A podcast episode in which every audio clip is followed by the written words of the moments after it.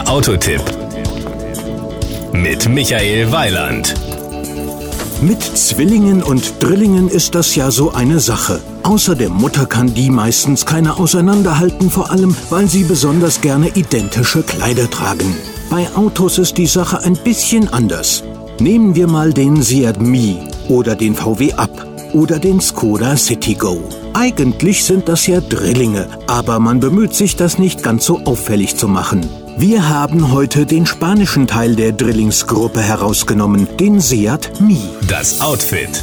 Der Mi ist das ideale Fahrzeug für die Stadt. Mit einer Länge von nur 3,55 Metern ist er dort bestens unterwegs. Er startet zunächst als Dreitürer, die fünftürige Version folgt etwas später. Power und Drive.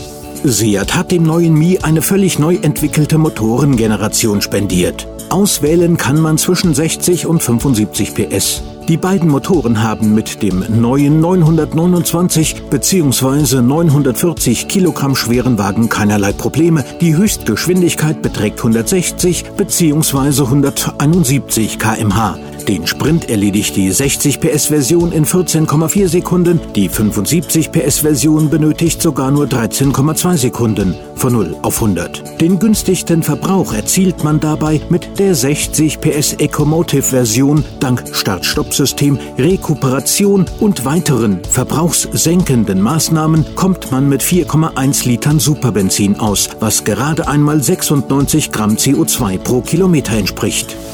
Die Innenausstattung.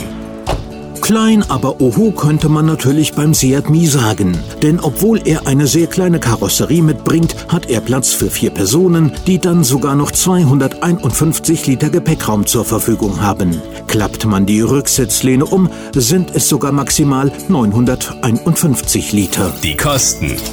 Der Seat Mi ist nicht nur karosserietechnisch klein ausgefallen, das gleiche gilt auch für die Preise. Derzeit wird er von 8.890 Euro für das 60 PS Einstiegsmodell bis hin zu 10.975 Euro für die Version 1.0 Ecomotive mit 75 PS angeboten.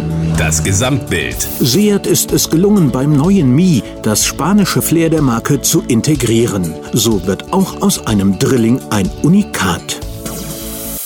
Das war ein Beitrag von Michael Weiland.